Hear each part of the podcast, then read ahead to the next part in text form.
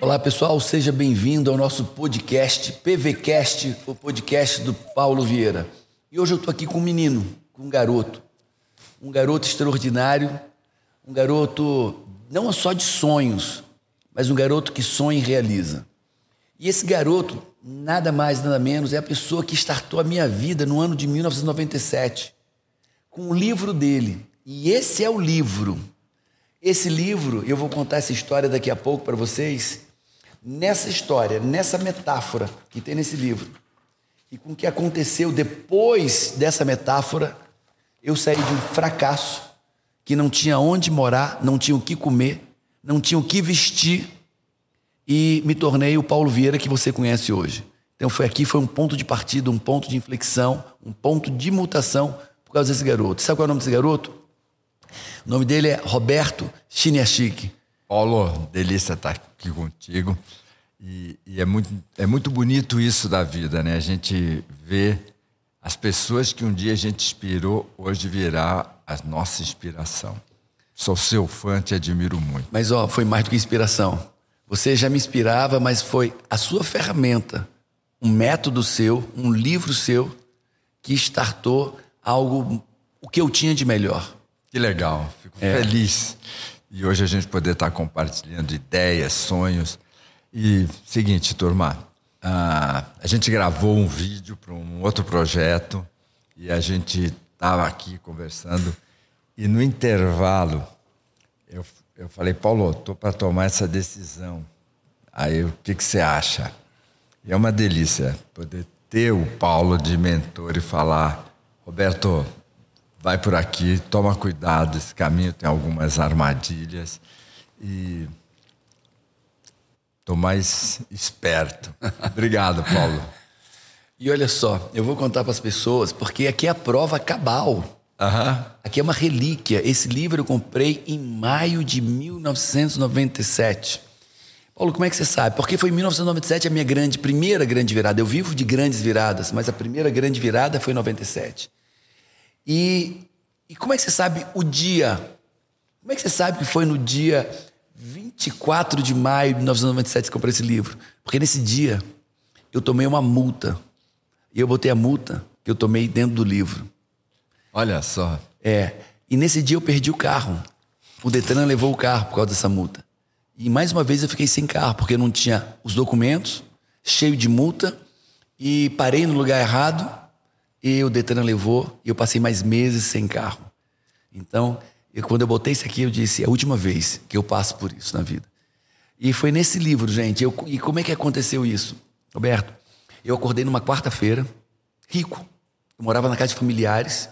E lá, quando eu levantava para comer, tinha gente que não gostava que eu comesse, porque ia gastar comida. Uhum.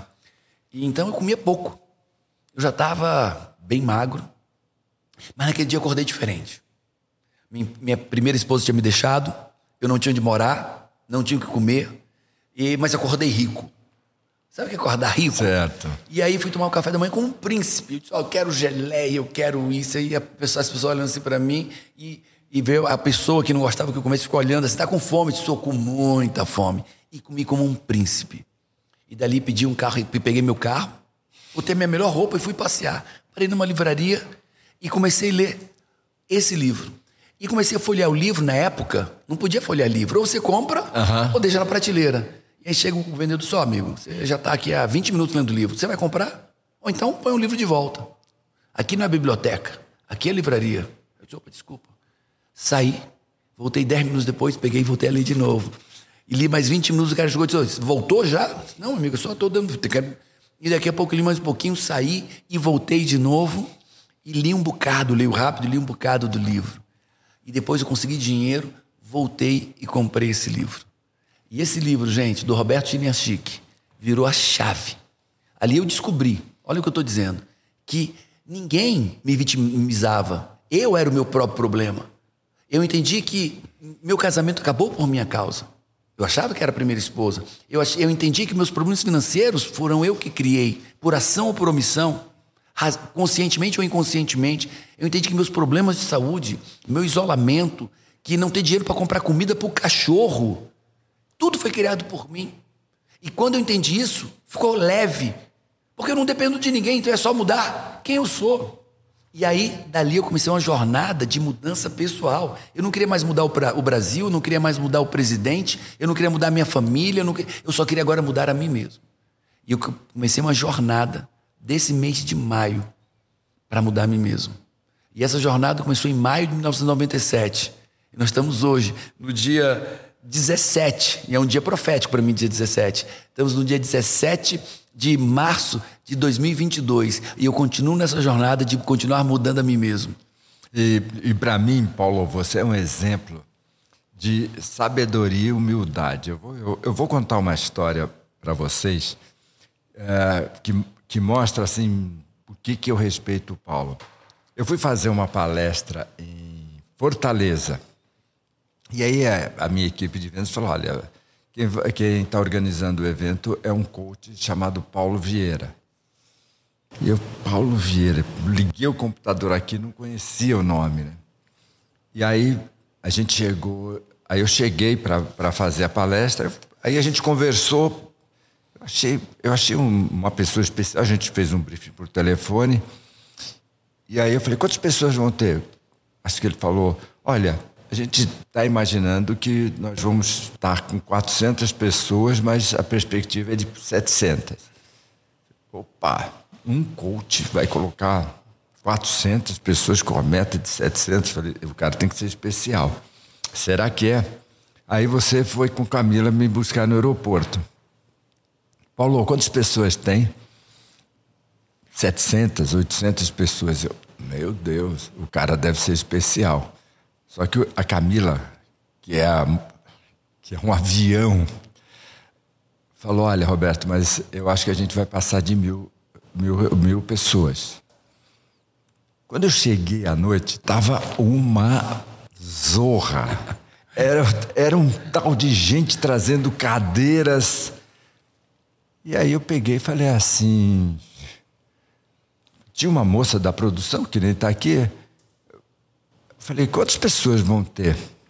Porque hoje, hoje é um mundo diferente, mas naquela época o número de participantes dava a força do organizador do evento.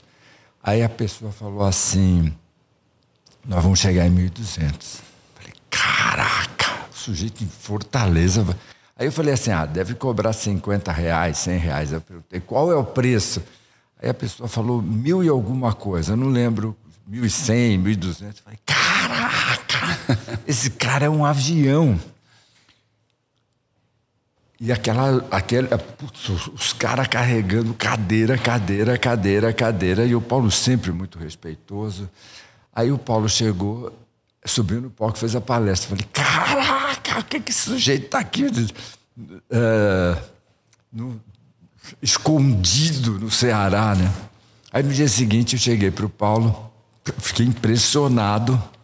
Bom, aí no dia seguinte eu cheguei para o Paulo e falei assim: Paulo, você tem que vir para a editora gente, você tem que fazer um livro. E o Paulo falou assim: Roberto, mas eu já tenho um monte de livro aqui na minha. Aí eu fui duro. Eu, preciso, duro. eu, preciso, duro. eu falei: bom, se para você Ceará tá bom, eu acho pouco. Eu acho que você é um sujeito que pode e o Paulo. Não, você foi pior do que isso. Não. eu, vou, eu vou lembrar aí, nós estávamos no tapioqueiro, eu levei ele para comer tapioca do Ceará. E aí ele falou da missão, eu falei da minha missão, que era impactar o mundo e tal, com, com a nossa tecnologia, com ferramentas, fazer um mundo melhor. Ele disse, então você está mentindo. assim. Aí eu disse, como? Você não disse que ia impactar o mundo? Eu disse, sim. Como é que você vai impactar o mundo se você só vende seus livros para os seus alunos dos cursos? Você não está sendo verdadeiro com a sua missão. Se sua missão é impactar o mundo, você tem que abrir seu livro e botar em todas as livrarias do Brasil para impactar o mundo. Então você não está sendo verdadeiro com a sua missão. Disse, Aí o Paulo, só que o Paulo na hora não concordou. O que, que ele fez? Ele falou, Roberto, vou pensar. Passaram-se uns 15 dias só. Estou eu num grupo de mentoria, a Roseli, minha irmã do coração, eu, eu escuto ela, um barulho, ela sempre bate na porta. E aí ela abriu e falou: Olha quem está aqui. Aí eu olho, tá o Paulo Vieira e a Camila. Eu falei: eu já tinha definido que eles eram bons para chuchu. Só que eu fiquei com aquela dúvida: Pô, será que eles querem som mesmo no Ceará? Quando eu vi os dois lá, eu falei, bom, juntou a Roseli Boschini, que, que não nasceu para fazer livro, nasceu para fazer best-seller. E aí eu falei, Paulo, vem cá e dá uma. uma acho que você não lembra disso. Eu falei, dá uma palhinha aqui pro meu grupo de mentoria. E o Paulo entrou de novo, quebrou tudo. Ou seja, quando ele. Porque nós, nós temos que ser exemplo do que nós falamos. O Paulo escuta, tá, pessoal? E e quem escuta aprende sempre. Quem escuta não tem limites. Então, eu lembro disso. Eu, eu, eu não ia falar essa, essa dureza do, do, jeito de falar, senão o pessoal vai achar que eu sou um mentor duro, né, que cobra muito. É um mentor justo e, e na medida. Mas é, é e que coisa linda, né, Paulo? É. A gente te vê já poderosíssimo no Ceará, mas te vê hoje no mundo. E a gente sabe que é só o começo, né? É só o começo o mundo que me aguarde, porque nós já estamos em Portugal, é. nós estamos em Angola, nós estamos em Boston, estamos em Orlando e estamos indo agora para o mundo inteiro. Bem forte. Mas vamos entrar no nosso tempo. Fala aí. É, tá. É que eu sei que nós vamos falar de felicidade. E, então, quando você falou, me deu vontade de falar um lance. Uh, vê, pessoal, eu estava no outro dia num evento e tinha um japonês. Outro dia, já uns 20, 20 anos atrás. E, e, o, e, o, japonês arrogante, eu sou neto de japonês, falando que o Brasil tinha muito que aprender com o Japão. O Brasil tem que aprender a organização, a disciplina. E passava dois, três minutos, porque o Brasil tem que aprender e eu lá, né? E aí eu falei assim, nós temos muito a aprender com o Japão, disciplina, organização, método, sistema. Agora, o Japão tem muito a aprender com o Brasil. Por quê? Porque nós temos uma gestão feliz. Nós temos uma maneira de criar empresas felizes. E o planeta não vai sobreviver com essa depressão.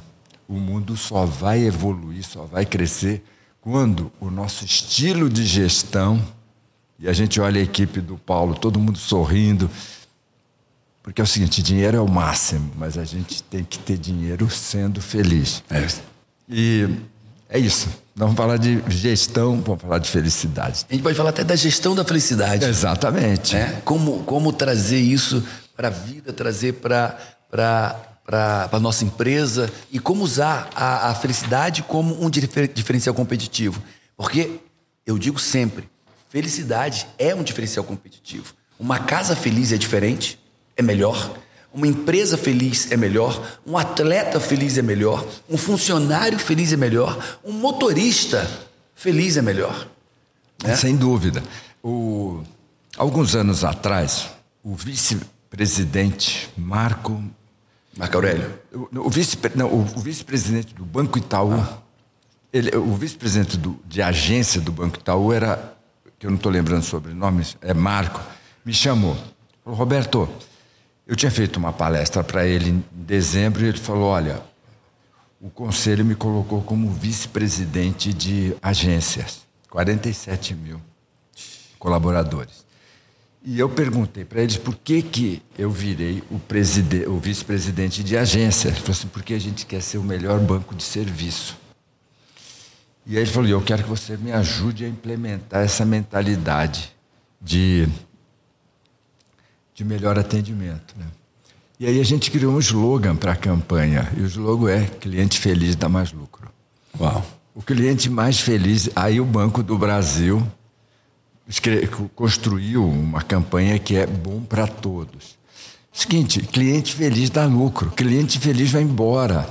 Uh, a equipe feliz tem muito maior produtividade. Tem, por isso que hoje algumas empresas têm o departamento de felicidade. Por quê? Porque o bom profissional, ele não aceita trabalhar num ambiente que ele está morto, num ambiente que ele é, é, vive angustiado. É. é. Roberto. Esses dias, eu, esses dias, uns dois, antes da pandemia, eu, me ligou o CEO de, um, de uma das maiores multinacionais que tem negócio no Brasil. Né? Falou, Roberto, vamos almoçar hoje, né? Tá bom. Falou, cara, eu não entendo esse mundo.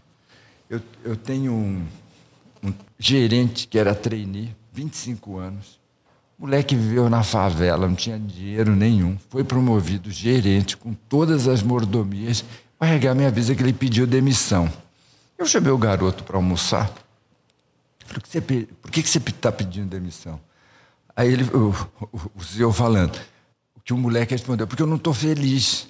Aí ele, pô, mas como você não está feliz, cara? Você tem carro, você tem um baita salário, cartão de crédito, você não está feliz? Eu disse, não, eu não estou feliz, eu estou vindo trabalhar sem ter alegria, sem ter prazer. Eu... Aí ele falou, mas você já tem outro emprego? Não, mas eu não quero, eu juntei um dinheiro que vai segurar uns seis meses, eu quero ser feliz. Por quê? Porque o profissional competente, ele trabalha onde ele quiser. E se ele não estiver feliz, ele vai embora. Roberto, fala para mim, é, como é que você define felicidade? Eu posso contar uma história claro. sobre isso? Essa história está no livro Sucesso Ser Feliz. Eu fui para o Nepal e eu queria encontrar um mestre. Aí eu estava em Katmandu e fui até. Nevando, janeiro, aquele frio, fui até o lugar lá do mosteiro. Aí o pessoal falou: amanhã vem às nove horas que o mestre vai te receber. Aí eu falei: bom, mestre, mestre vai ter pouco tempo. Chegou às oito, né? Aí estou lá sentado. Aí chega uma morena, linda, dos trinta e poucos anos. E ela fala: Vem, uh, venha. Aí eu fui. Daqui a pouco, a moça me dá uma almofada, ela senta na minha frente e fala: Senta. Aí ela falou: Pois não. Eu falei, aí eu falei assim: Eu quero falar com o mestre. Né? Ela falou: Eu sou o mestre. Eu falei: Pô, tá de sacanagem. Todo filme que eu vejo, o mestre é um velhinho, oriental. Agora eu estou com uma francesa falando comigo, né? Falei, vou fazer uma pergunta bem difícil, ela não vai saber responder, ela vai chamar o verdadeiro mestre. Aí eu perguntei para ela, por que, que as pessoas sofrem? Ela falou assim, porque elas são ignorantes. Eu pensei, pô, ignorantes? Eu falei, o que, que falta saber? Ela falou assim, falta saber o seguinte, que a vida é uma onda. Você vai ter momentos de celebração e momentos de dor. No momento de celebração você celebra, no momento de dor você aprende. Enquanto você estiver aprendendo, você está feliz. Enquanto você estiver sentindo vítima, você está infeliz. É esse fluxo que faz a gente ser feliz. Por isso que alguém que esteja aprendendo com a dor é um, é um sujeito feliz. E já que nós estamos falando de felicidade, fala para mim, o que é que é felicidade para você? Escreve, escreve para mim, o que é que é felicidade para você? O que é que, que, é que é felicidade para você? O que é que te faz feliz? Vai, compartilha, você tá junto. Não tô eu e o Roberto aqui não, tô eu, o Roberto e você. É, e uma coisa importante para a gente diferenciar é alegria de felicidade. É, são coisas tão diferentes. Né? Alegria é, é um momento circunstancial e momentâneo. Uhum. A felicidade é um momento existencial e profundo. E é uma ah. dinâmica da, da, felicidade, ela não é. Eu costumo, eu costumo dizer, Roberto, que imagina uma picanha. A alegria é a gordura. Ela dá um gosto. É. Ela tempera. Imagina uma gordurinha, uhum. mas o que alimenta é a carne. A gordura em excesso ela faz mal. A alegria em excesso ela faz mal. A felicidade em excesso ela faz bem.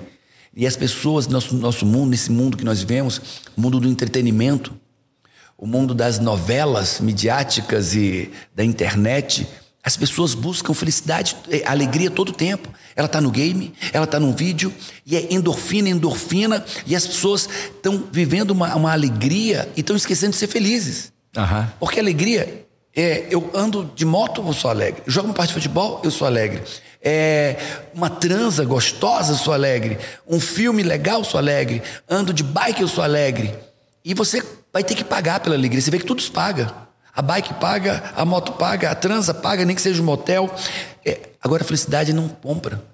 O sorriso do filho me faz feliz. Exato. Não tem como comprar isso. O abraço verdadeiro do marido abraça. A fidelidade da esposa faz feliz. Então, o que faz feliz não tem como pagar. E as pessoas estão esquecendo de buscar e construir, porque a felicidade se constrói, de construir essa felicidade, e estão trocando por. E é, e é algo existencial, e estão trocando isso por alegria. Uhum. Então, estão buscando a festa, a balada, a bebida, a transa, o amante, a televisão, o game. E é game, aquela menina game, matei, matei, matei, matei. E não estão mais tão preocupados em serem felizes. Eu, uh, Paulo, eu sou mais pessimista que você. As pessoas não estão nem mais sendo alegres. As pessoas estão procurando só o prazer. É. Então, aonde que elas vê? Você não vê, mas eu sei que vocês vão falar: Nossa, Roberto, como você está pessimista? É que a gente precisa saber aonde a gente está para saber o que que a gente faz com isso. É raro a gente ver um sorriso verdadeiramente de alegria. Né? Então a pessoa quer ter prazer. Então o que, que ela faz? Ela come, come, come, ela compra, compra, compra, ela, sexo, sexo, sexo, droga, droga, droga. Vê, hoje em dia as drogas já viraram normais. Da mesma maneira que um vinho, fumar maconha, fumar maconha gente, isso virou rotina. E já que eu não sou feliz, já que eu não sou feliz, já, já, que eu, já, que eu, não consigo ser alegre, uhum. deixa eu dar um pouquinho de prazer. prazer. E a gente está criando uma geração de pessoas que não aceita a frustração, que não aceita angústia. Gente, angústia é muito importante. Vê, vamos imaginar. Eu sou um jogador de futebol que eu não estou conseguindo uma alta performance, eu fico angustiado. Quando eu fico angustiado, eu vou procurar um coach, eu vou procurar um preparador físico. É essa angústia que me leva à evolução. Quando você corta a angústia e vai fumar maconha, gente, não é pela maconha em si, é, é pelo que você faz para não entrar em contato com a angústia. A angústia é fundamental na vida da gente. É, é, todas as revoluções que eu fiz nasceu, nasceram de uma angústia, porque me fez assim, eu preciso ir para mais. Quem é que, que mudou a vida no carnaval? Na balada? Se muda a vida é na dor. É no medo, é na angústia, é na frustração. É lá que você toma consciência. Né? Eu tenho uma tese que o medo a frustração e o sofrimento podem ser nossos maiores aliados se isso trouxer consciência e nós tivermos coragem de agir. Porque uhum. nada traz mais consciência do que o medo. Imagina, se eu continuar assim, eu vou me alimentando assim, eu vou ter um infarto. Ai, eu não quero ter infarto, tá com medo, tô com medo. Não... Ok, então para de comer, se alimenta bem. Uhum. Não, eu tô com vergonha, frustrado, meu corpo tá feio, obeso, grande, tô frustrado. A frustração a, a, faz a pessoa, não, vou me alimentar direito e tal. E o sofrimento. O sofrimento de emocional. Eu tive uma vez fui para os Estados Unidos com, uma, com alunos e tinha um aluno lá que não entrou nos, nas, nos brinquedos da Disney. Ele não cabia. Uhum. Você imagina entrar no brinquedo, tentar sentar e não caber, e você sair da fila, todo mundo olhando para você. E esse cara especificamente, o medo não fez ele mudar, a frustração não fez ele mudar, mas a dor, a vergonha, a humilhação que ele sentiu. Esse cara emagreceu 55 quilos em seis meses. Sem, Olha. sem cirurgia, sem nada. E o que é que fez ele? A frustração. A frustração, gente, é, é muito importante a gente ter esse momento de, de angústia. Se você falar assim, Roberto, como é que aconteceram os grandes saltos da sua vida? Vou pegar um, um salto simples. Eu inventei muita coisa nesse Brasil, né? Eu inventei é, terapia de grupo, eu que trouxe. Eu, eu, as imersões eu que trouxe nos anos 80, palestras. Ah, você vai falar, Roberto, como é que vocês inventaram palestra? Eu, eu tenho um filho que tem paralisia cerebral e, eu resolvi batalhar para o Leandro viver quando os médicos diziam que não era possível. Então, eu que era cirurgião, fui para terapia, eu sempre quis ser terapeuta. O dinheiro que eu conseguia dando cursos e fazendo terapia, pagava o tratamento do Leandro básico. Só que o Leandro tinha crises convulsivas graves e tinha que internar na UTI. Então, essa, essa dívida eu já não conseguia pagar. Então, comecei a pedir dinheiro para Roseli, para outros irmãos, para os amigos. E eu, assim, eu tinha uma opção diminuir o tratamento do Leandro. E eu tenho um, um grande orgulho na minha vida. Muitas vezes eu comprei carro baseado no preço, mas eu nunca escolhi. Mas eu nunca escolhi médico, fisioterapeuta para o Leandro baseado em preço. Eu tinha uma opção, que era diminuir o gasto com o Leandro. Ou procurar uma outra opção. Então, o que, que aconteceu? Eu, eu fazendo terapia, terapia, sábado, domingo, cursos e tal.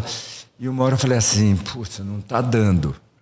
Lógico que o meu cérebro, que todos nós temos um cérebro, uma parte do cérebro que quer acomodar, assim, poxa, e se eu arrumasse uma fisioterapeuta mais barata? E se eu fizesse menos sessões? E se eu... Aí, lógico que a minha honra, a minha dignidade falou, nem sonhando. Lógico que eu não pensei a palavra sonhando, era uma outra palavra. Meu filho não vai, meu filho não vai ter. Vai ter o melhor. Vai ter o melhor. Vai ter o melhor. E aí, aí eu vi que estava começando esse negócio de palestra. Eu, eu fui para a palestra. Eu era tímido, eu era inibido, eu sou um sujeito introvertido. É, de um ano para cá eu estou começando a ir em almoço, jantar. Eu sempre gosto de ficar com, com a minha mulher, meus filhos. E eu fui para o palco. Foi a angústia de falar: eu não vou, eu não vou diminuir a qualidade do tratamento do Leandro, mas eu preciso arrumar um jeito de ganhar dinheiro. Foi, e foi por conta do Leandro que vocês tiveram o palestrante Roberto Giniachico, porque se não fosse eu não teria coragem para fazer esse salto. E foi o grande precursor das é. palestras empresariais, dos eventos de palestras. É. é vamos falar aqui é, a felicidade é uma vantagem competitiva para quem a tem? Para mim, a felicidade. Eu tenho inclusive uma palestra que se chama Felicidade, a grande vantagem competitiva. Sério? Porque eu acredito que é hoje uma das maiores vantagens competitivas é a felicidade. Vê, Paulo, você, quando eu escuto meus amigos, meus alunos falar assim, eu, eu, tô, eu sou um coach da Febracis. Aí o que, que eles falam? Tem uma homepage, tem um método, tem um sistema, me ajuda a arrumar clientes. Pô, você deixa, uh, você deixa seus alunos felizes. E você tem essa mentalidade de over-deliver, entregar mais. O sujeito não sai de você. O sujeito não sai. E, e, e, e, é o que a gente falava: o seu aluno é o seu maior vendedor. Porque as pessoas não entendem que o nosso cliente é o nosso vendedor. Vender é muito caro. É. Então, quando você dá o, o, sistema todo pronto. O software completo para ele fazer tudo, coaching. Você, vê, a, o, o sujeito ele, ele fala assim: meu Deus, eu tenho que ser muito estúpido, eu tenho que ser muito burro para não implementar o que está pronto. A gente precisa sempre deixar o cliente feliz. Para mim, agora, para mim é importante a equipe estar tá feliz, para mim é importante o, o, o, o cliente estar tá feliz, o aluno estar tá feliz. E a minha leitura externa do, de, do seu trabalho é o seu cliente fica feliz. Quando você Uau. vai até as quatro da madrugada, o, o, cliente, o cliente sabe, eu não sou um número no cartão de crédito. Eu sou um sujeito, eu estou com um cirurgião que vai até o final da minha cirurgia plástica afetiva, uhum. porque ele quer fazer um belo trabalho. É, é aí que o sujeito fica imbatível. Para mim isso é tão importante nossa empresa tem, na sede, 400 funcionários. E aí eu estou na minha sala e do lado da sala tem um corredor que une duas áreas. A minha sala fica no meio, então tem duas grandes alas e as pessoas têm que passar na frente da minha sala. E eu estou ali na porta da minha sala e vejo uma pessoa, leio, uhum. ela está triste. Pego ela e diz, vem cá, senta aqui comigo, me fala. O que está te acontecendo? O que é está te afligindo? Hã? Fala, deixa eu te ajudar. Por quê? Eu estou vendo que você não está feliz. Fala para mim. Então, essa prática, né, de lá, eu pego a pessoa e puxo para dentro da minha sala e vamos conversar, e é com todo mundo. É a pessoa dos serviços gerais, é o diretor, é o CEO, é um gerente, é alguém do operacional, não importa. Passou ali na frente, E eu trago. E o que é que eu entendo? Quando eu descubro o que é que está fazendo aquela pessoa infeliz, talvez eu descubra que está fazendo muitas outras pessoas infelizes dentro da própria empresa. E às vezes não, às vezes é uma questão na casa dela, na vida dela, ok. A mãe está doente, o filho está doente. Como é que eu posso ajudar? Fala para mim. Eu estava agora com um, um, funcionário e eu vi no tom, falando no telefone com ele, a pessoa que viaja comigo ao redor do, do Brasil, do mundo, e eu vi a voz. Eu disse: O que, é que você tem? Não, não, tá tudo bem. Disse, não tá, fala para mim. E ele baixou e disse: A minha mulher está com câncer. Uhum. O que está precisando? Não, não, não, nada. Mentiu de novo. O que é que está precisando? Fala o que está precisando. Dinheiro. Vamos conversar, amigo. E aí entendi qual era a necessidade, entendi qual era o problema. E emprestei, barra dei o dinheiro. Eu emprestei, mas eu não, não vou não vou pedir esse dinheiro de volta. E o cara sai dali com esperança. E aí eu entendo que esperança talvez seja um dos principais fatores que geram felicidade. Às vezes uhum. você vive o caos. O momento presente é um caos. Mas você consegue dar esperança para a pessoa, fazer com que ela veja lá na frente e ela tem esperança, esse cara tem esperança. Então, deixa eu dar um fôlego de vida, deixa eu inspirar, pôr ar no meu pulmão, deixa eu abrir os olhos, deixa eu olhar para frente, porque agora eu tenho esperança. Uhum. Eu tenho um destino, eu tenho um futuro. Né? Você está tá falando algo que, que me faz sempre pensar, né? Uh, eu estou há 45 anos nesse mercado. Há 45 anos eu vejo gente subir, gente descer, gente subir, gente descer. E sempre as minhas equipes falam: Você vê Fulano? Pô, mas Fulano faz isso. Você poderia fazer isso. E eu vejo gente subir, gente descer, gente subir, gente descer. Ah, eu lembro quando a, a gente conversa, as, gente, Roberto, cara, eu era estagiário, você estava lá, eu sou agora diretor da, da Exame e você está aqui. A gente tem essa consistência, tem essa solidez. Por isso que a gente sempre tem que estar tá olhando, estar tá aprendendo e falando. É, eu, e esses tempos eu estava conversando com um multimilionário e ele falando, Roberto, uh, como é que você lida com os, com os livros? Eu falei assim, eu pego um, um X de livros, que é um monte de livros, e você conhece a Roseli, ela tem um controle japonês. e às vezes eu tenho que comprar vários livros e eu mando. E esse, e esse multimilionário. Para dar para as pessoas. Para dar para as pessoas. E eu acho que é o melhor presente, é o mais barato. É o presente mais barato para mostrar uma amizade com alguém. E esse colega nosso falando. Só dizer uma coisa. Esse livro aqui custou, vamos dizer, a dinheiro de hoje, 30 reais. Uhum mas me fez um homem mais feliz do mundo. Quanto é que vale isso? Tá entendendo? Vale então, muito. um presente que custa 30 reais, 30, 30 reais pode simbolizar um patrimônio milionário, ou um casamento feliz, ou uma família feliz, um livro. E esse livro chegando na, na casa de, um, de, uma, de, uma, de uma pessoa, certamente a pessoa fala: pô, o Paulo lembrou de mim, o Roberto lembrou de mim. Quanto é. que vale isso?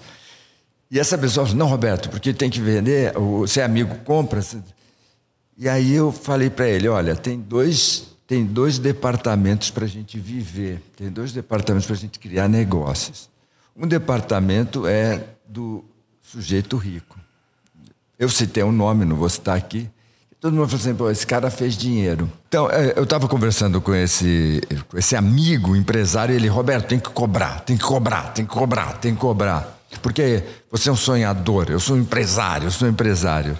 E aí eu falei com ele assim: olha, a gente na vida precisa decidir em qual departamento que a gente está. Então, tem o departamento dos milionários que ficaram ricos porque eram mesquinhos, cobravam cada real, queriam ganhar todos os reais.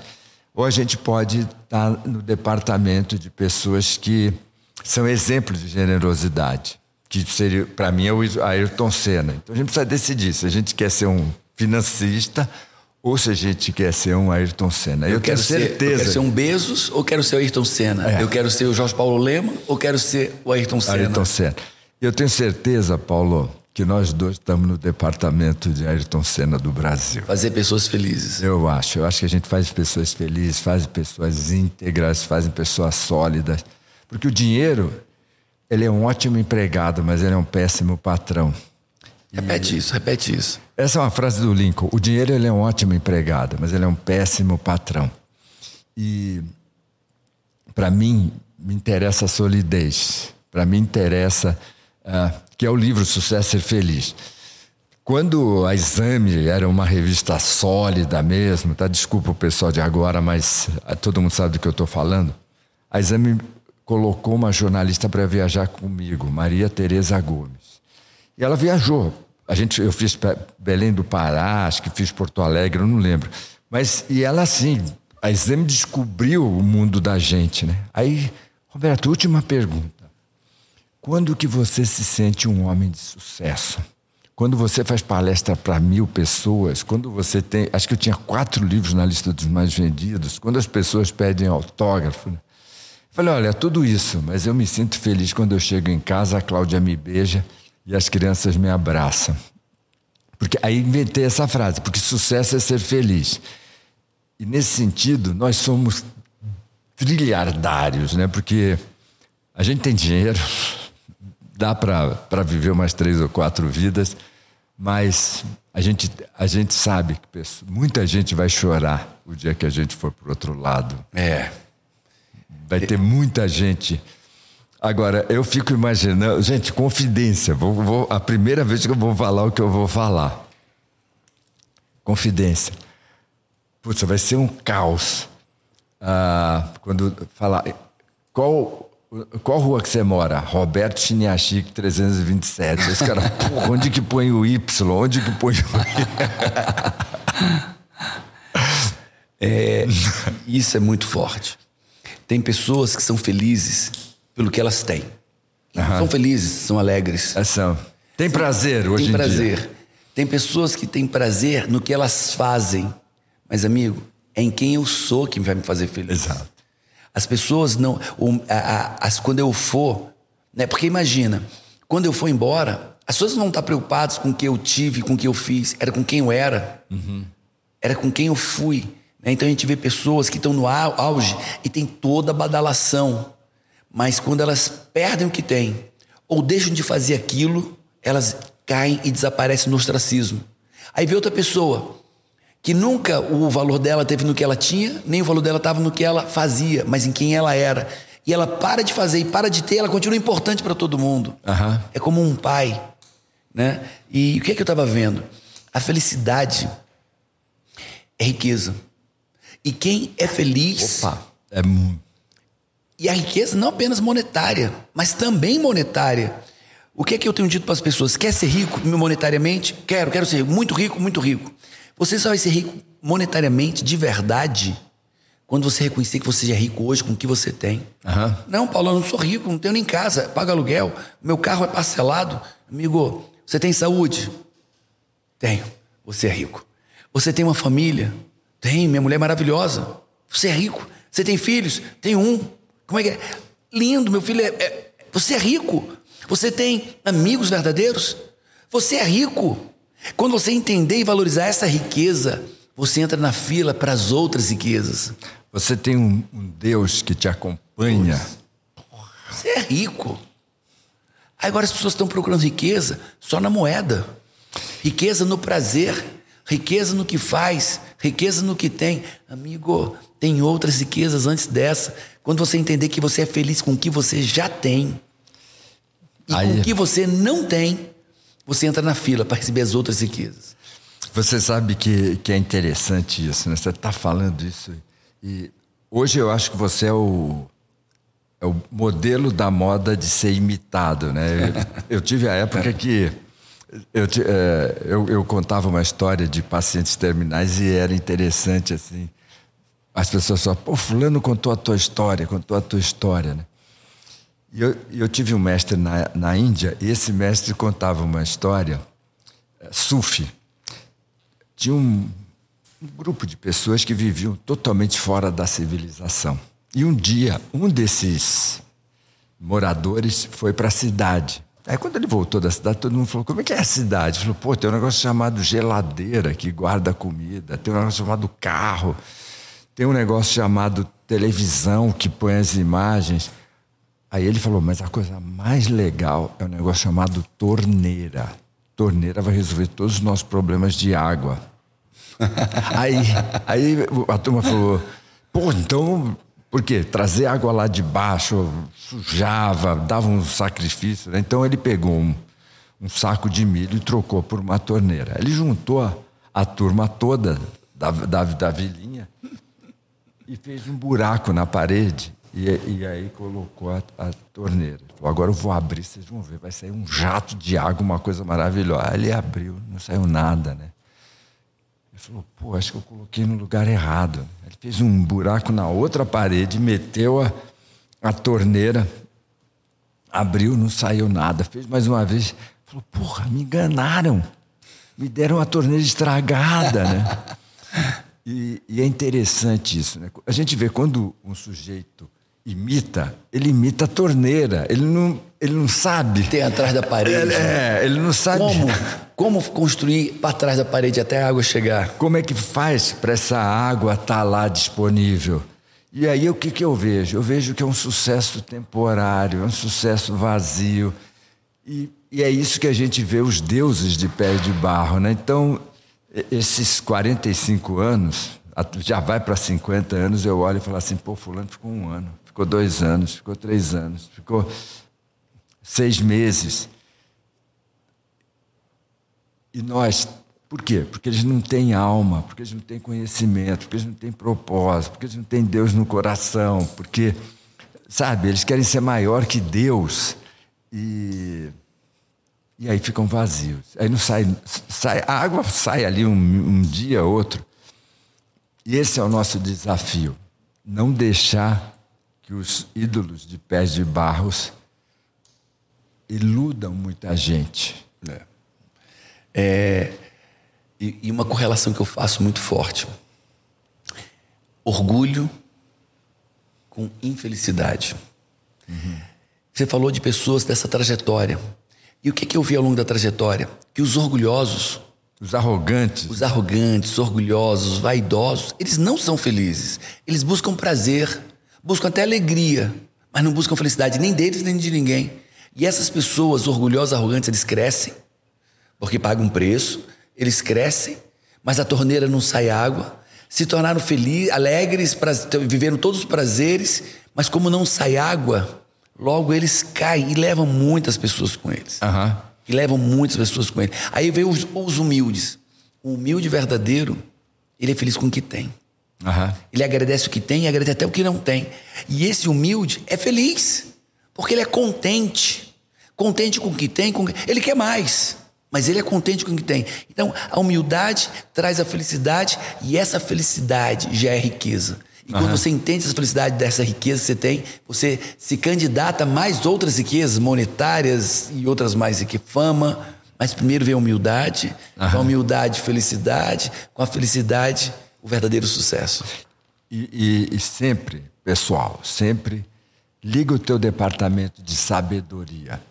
Vê, eu nesses 45 anos, quem você quiser, ah, atletas, tudo.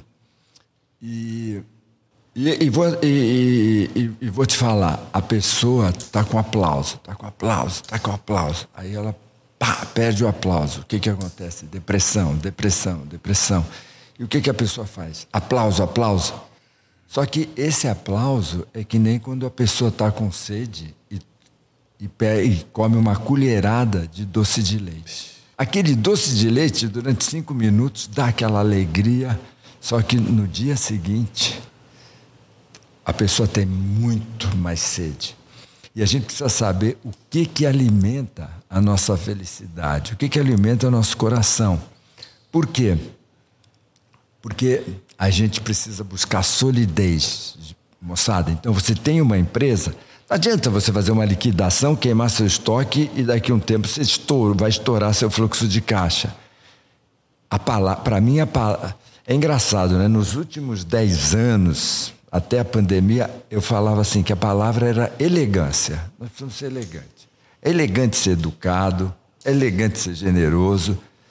Gente, eu fui recebido hoje com um café da manhã que foi o auge da elegância. Gente, mas a TAP, olha, se algum dia você, você puder, fala assim, que o Paulo fala, gente, pode pedir o que quiser, pede o café da manhã com a tapioca.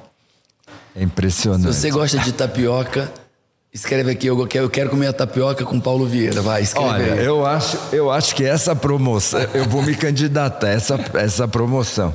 Gente, que elegante, Putz, mas que elegante. Carinho, Camila, elegância. Gente, porra, seja elegante. É, é mal educação, baixaria, porrada, não é elegante. Só que agora, esses dois anos, a palavra é solidez. A gente precisa. Sabe, brasileiro tem mania de paixão. Pá, eu quero estar apaixonado. A tua mulher é tua amiga, fica com ela. Por quê? Daqui 30 anos, daqui 30 anos, 40, 50, você corre o risco de ter um, um derrame. Aí você vai ficar lá. Ei, daqui todo- três todo- anos. Você, você tá lá torto na cadeira e vai cair uma babinha. Você tem que sacar quem que vai limpar a tua babinha. Para mim é solidez. A palavra é solidez, é profundidade. Não adianta luzes de artifício, isso não adianta. É, deixa eu fazer uma pergunta para você que está aqui nos assistindo. Só um minutinho. Agora, se tiver a promoção da tapioca, Me fala, você se sente feliz? Eu quero ouvir todo mundo. Responde, eu me sinto feliz, eu não me sinto feliz, eu me sinto feliz mais ou menos. Não, não é sim ou não. Eu quero uma resposta clara, eu quero que você traga consciência do teu estado, do teu momento atual. Você se sente feliz? Sim, eu me sinto feliz. Não, eu não me sinto feliz. Me sinto às vezes feliz, às vezes eu quero que você seja completo, eu quero compartilhar, eu quero que você venha fazer parte da nossa conversa aqui. É, é, é- é muito importante na tua vida você estar num lugar que você possa participar. É muito importante que você esteja num lugar que você possa ser ouvido, seja no casamento. Importante, você está casada, precisa ser ouvida. Na empresa você precisa ser ouvido. Na tua carreira. É, Roberto, é, há anos eu trabalho com uma tese que eu chamo Teoria Geral das Memórias. Aliás, que vai entrar no meu MBA. Essa, é. E nessa teoria geral das memórias, eu digo que a experiência que eu vivo, eu vivi uma relação com uma pessoa. Essa experiência com essa pessoa gerou memória. Eu trabalhei em tal canto. Trabalhar lá me gerou uma experiência que me geraram memórias. E nós entendemos que neurologicamente as experiências produzem memórias, as memórias produzem as nossas crenças de quem nós somos, do que nós somos capazes. Então, é, eu deliberei, intuí, depois fui comprovando por evidência, depois por estatística, que existem sete experiências que nos fazem felizes. Se eu conseguir produzir como líder essas sete experiências, se eu produzir, conseguir produzir na minha casa, na minha esposa, meus filhos, as sete experiências, com os meus amigos, as sete experiências, eu vou ajudá-los a, pelo menos naquele momento, serem felizes. Aham. A primeira experiência é o pertencimento. É isso que a gente está falando aqui. Nossa. Olha, vem fazer parte, você faz parte disso. Fazer a pessoa se sentir parte. A segunda é importante. Mostrar, você é importante aqui. A terceira, isso já está em dois livros meus, né? Porque do jeito que as pessoas copiam, né? Mas não, já está em livro. Então a primeira é pertencimento, fazer parte. A segunda é importância. Você é importante aqui para mim. Eu estou aqui por sua causa. A terceira é conexão. E eu amar as pessoas, me conectar em amor com as pessoas. Aí a quarta é limite, dizer, amigo, calma, para aí.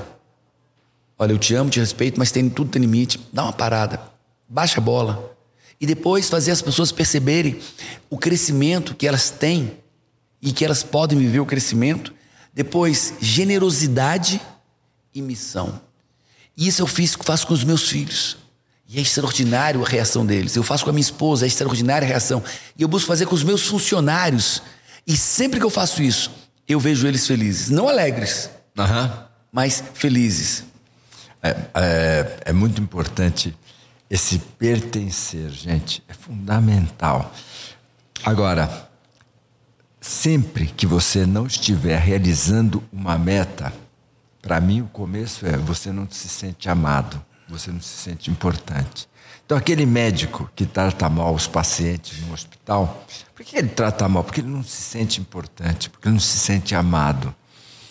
Quando a gente se sente amado, valorizado, a gente se sente pertencendo à turma. E esse, esse para mim, é um grande desafio. A gente fazer cada filho, cada colaborador. Você está com uma empresa gigantesca, mil colaboradores. É, é, é uma mão de obra, fazer todo mundo se sentir parte da é. mesma missão. E olha, o que você falou, eu pego, eu confirmo, aprovo, assino embaixo. Um médico que não se sente amado, que não se sente importante, esse médico não é feliz. Uhum. E como é que ele vai dar, fazer alguém feliz se nem ele é feliz? Como é que eu vou dar água se eu não tenho água? Como uhum. é que eu vou dar comida se eu não tenho comida? Então, quando a pessoa faz parte, é pertencente, é, é importante, é generosa, ela é feliz. Uhum. E se ela é feliz, ela tem o que dar para as pessoas. Então, se ela não vive essas experiências, ela não é feliz, não vai ter isso para dar para ninguém. Com toda certeza. Uh, eu vejo cada vez mais as pessoas isoladas, né? É interessante. Antigamente as pessoas conversavam, se escutavam, e hoje em dia a gente vê que as pessoas preferem olhar no, no, no smartphone. Né? Eu às vezes de sacanagem, se eu estou com um dos meus filhos, um dos amigos que fica olhando o celular, eu vou lá no meu WhatsApp e mando uma mensagem para ele ali na hora, né? Deixa eu ver se eu consigo conectar com ele aqui. Mas ah, as pessoas estão ficando depressivas porque elas estão se sentindo solitárias e elas não conseguem quebrar esse ciclo vicioso. Eu vou falar agora para pais, mães e maridos, pessoas de, em qualquer tipo de relacionamento. Ouça o que eu estou dizendo. Você, quando deixa seu filho no smartphone, num tablet, você ele vai estar tá vivendo um prazer, endorfina, game, videozinho, mas ele não está feliz. Uhum. Quando você deixa, você passa o dia inteiro num, num celular, no, nas redes sociais, você pode estar tendo prazer, pode estar até alegre vendo aquilo ali, mas você não está se tornando uma pessoa feliz. A felicidade só se conquista com relações humanas. Ouça o que eu estou dizendo. A felicidade só se conquista com relações humanas saudáveis. Relacionar com um tablet não é relação humana. Você pode estar feliz, pode estar vendo um prazer enorme ali naquele game, naquele, mas você não está feliz. Então, cuidado. Você, mãe, você pode estar destruindo seus filhos agora. Você, esposa, você, esposo, pode estar destruindo seu cônjuge agora. Você, enquanto você estiver conectado com um dispositivo eletrônico, você está desconectado de vidas, de pessoas, e ninguém é feliz se desconectar de pessoas. E, pessoal, Paulo está trazendo um tema agora. O, o índice, a estatística de suicídio aumentou barbaridade. Tem gente que fala que em alguns grupos sociais triplicaram. E qual que é a tendência do, do, dos pais? É o seguinte: filho problemático é aquele que briga. Ele não considera que o filho que está isolado, solitário, é o filho que pode cometer suicídio. Então, eu sei que vai facilitar a sua vida você dar o smartphone, você colocar na frente da TV. Só que essa pessoa que não fala com você, o silêncio dela pode ser: Mamãe, por favor, conversa comigo, porque eu estou pensando em ir embora. É, embora. Entendeu o que é embora, né? É verdade. Eu tive, estudei uma cidade, não vou falar cidade, estudei uma cidade onde durante cinco anos seguidos, no Natal, jovens pularam do L5, do andar 5 do shopping. E aí eu tive acesso a uma tese de mestrado sobre esse tema. E no depoimento de todos os pais, eles diziam: Eu não sabia Exato. que meu filho estava passando por isso. Eu não sabia que minha filha estava passando por isso. Teve, Mas... um, teve um menino que pulou do 18 andar na frente do pai e da mãe. Se desesperou, nunca foi frustrado, foi confrontado fortemente, não sabia como reagir àquela frustração, aquele confronto do pai e da mãe. Pulou. E a mãe não pulou atrás, porque o pai segurou a mãe. Então, é, é, ou você começa a se relacionar com pessoas, mais do que você se relaciona com dispositivos, ou você vai estar assistindo a você e a quem está ao seu redor. É, é, batata isso. Agora, o pai. Gente, eu, eu tenho cinco filhos, amo, amo, ser pai, acho o máximo. Agora, teu filho não pediu para nascer. Foi você que colocou ele do lado de cá. Imagina, Uh, você convida alguém para passar o final de semana na sua casa, você não conversa com ele, você não recebe. Então, vai conversar com teu filho, sai para passear. E frequentemente conversar com seu filho significa teu filho reclamar de você e precisa ter humildade de escutar as reclamações do seu filho. Uh, o, todas as palestras que eu fiz para empresas esse ano e o ano passado, quem me contratou falou: Roberto, fala sobre saúde mental. As pessoas estão depressivas, estão angustiadas, estão com os burnout da vida e a gente precisa a gente precisa falar sobre isso. Roberto, esse papo tão gostoso, um papo cabeça, uhum. profundo, não aquele papo da superficialidade, mas um papo, um papo profundo. É, o que, é que você tem a dizer para as pessoas é, quando fala assim, seja feliz? Bom, é o seguinte, você está me falando disso e eu estou me lembrando de, de uma história muito forte da minha vida. Uns 30 anos atrás, eu era terapeuta de uma mulher e essa mulher tinha um filho. E o filho era um cara doido. Doido, doido, doido. Tudo, todos os tipos de sexo, todos os tipos de droga. Eles eram ricos, jogos.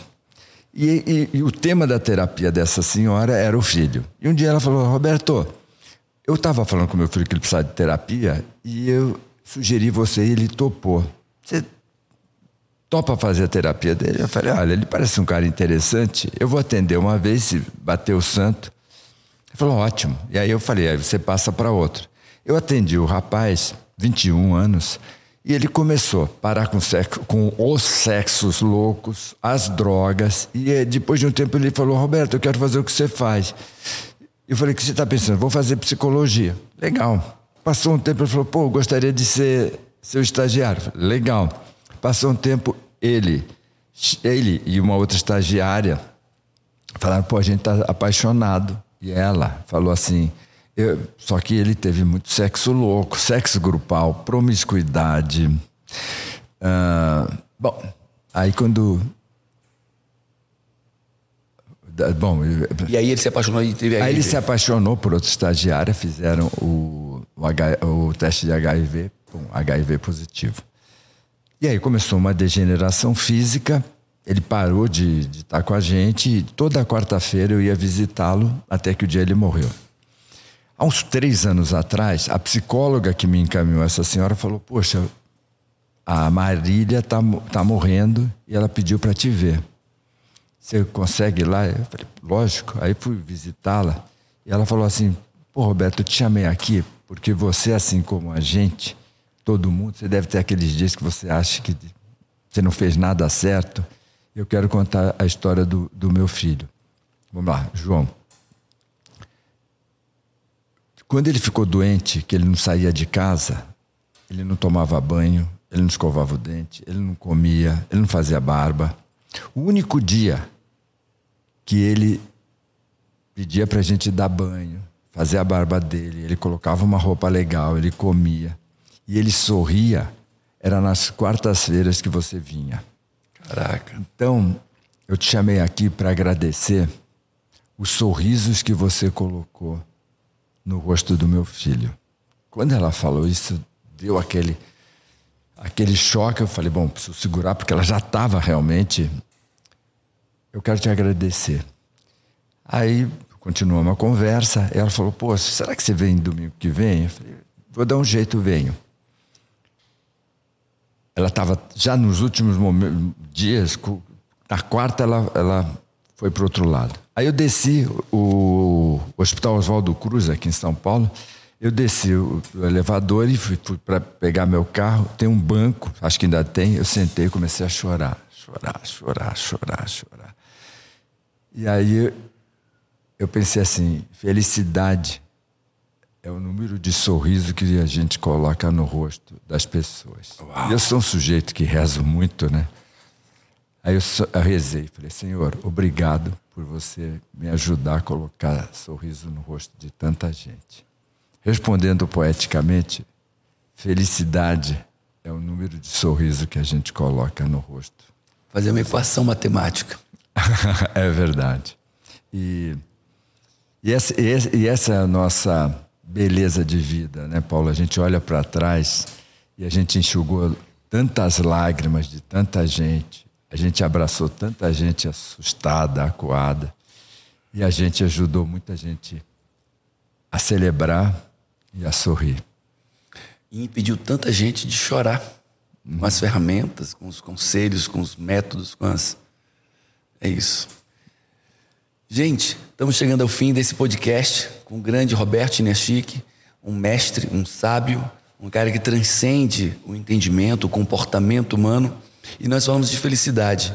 Né? O que eu quero dizer para você é, é: não desiste de ser feliz.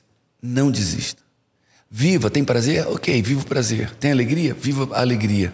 Mas não confunda felicidade com prazer nem com alegria. Persiga a felicidade, é real. E lembre-se que a felicidade você vai encontrar nas relações humanas. É lá. Não é no dinheiro, não é no que você faz, médico, engenheiro. Não, não, não, não. Você vai encontrar a verdadeira felicidade nas conexões humanas saudáveis baseadas em amor. Um amor que você dá e um amor que você recebe. Lembra disso. E olha, deixa eu fazer uma pergunta aqui. Você já está nas minhas redes sociais? Já se inscreveu no meu canal? Então se inscreve, porque o Roberto está aqui hoje, mas sempre tem pessoas extraordinárias compartilhando a sua vida, a sua experiência, a sua história, o seu conhecimento. Então se inscreve no meu canal agora, dá aquele like do caramba, tá? Compartilha, compartilha isso com quem precisa ver, entender e ser feliz. Compartilha, que você vai poder impactar muitas vidas. Lembra?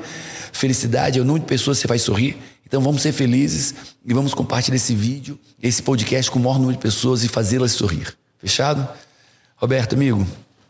Paulo, é sempre um prazer estar com você, meu irmão. Gratidão pela amizade, pelo carinho. Você tem aqui um, um discípulo eterno. Ah, um, um amigo, companheiro. Eu sempre falo, Paulo e eu, nós somos madeira da mesma árvore. É isso aí. Madeira da mesma árvore.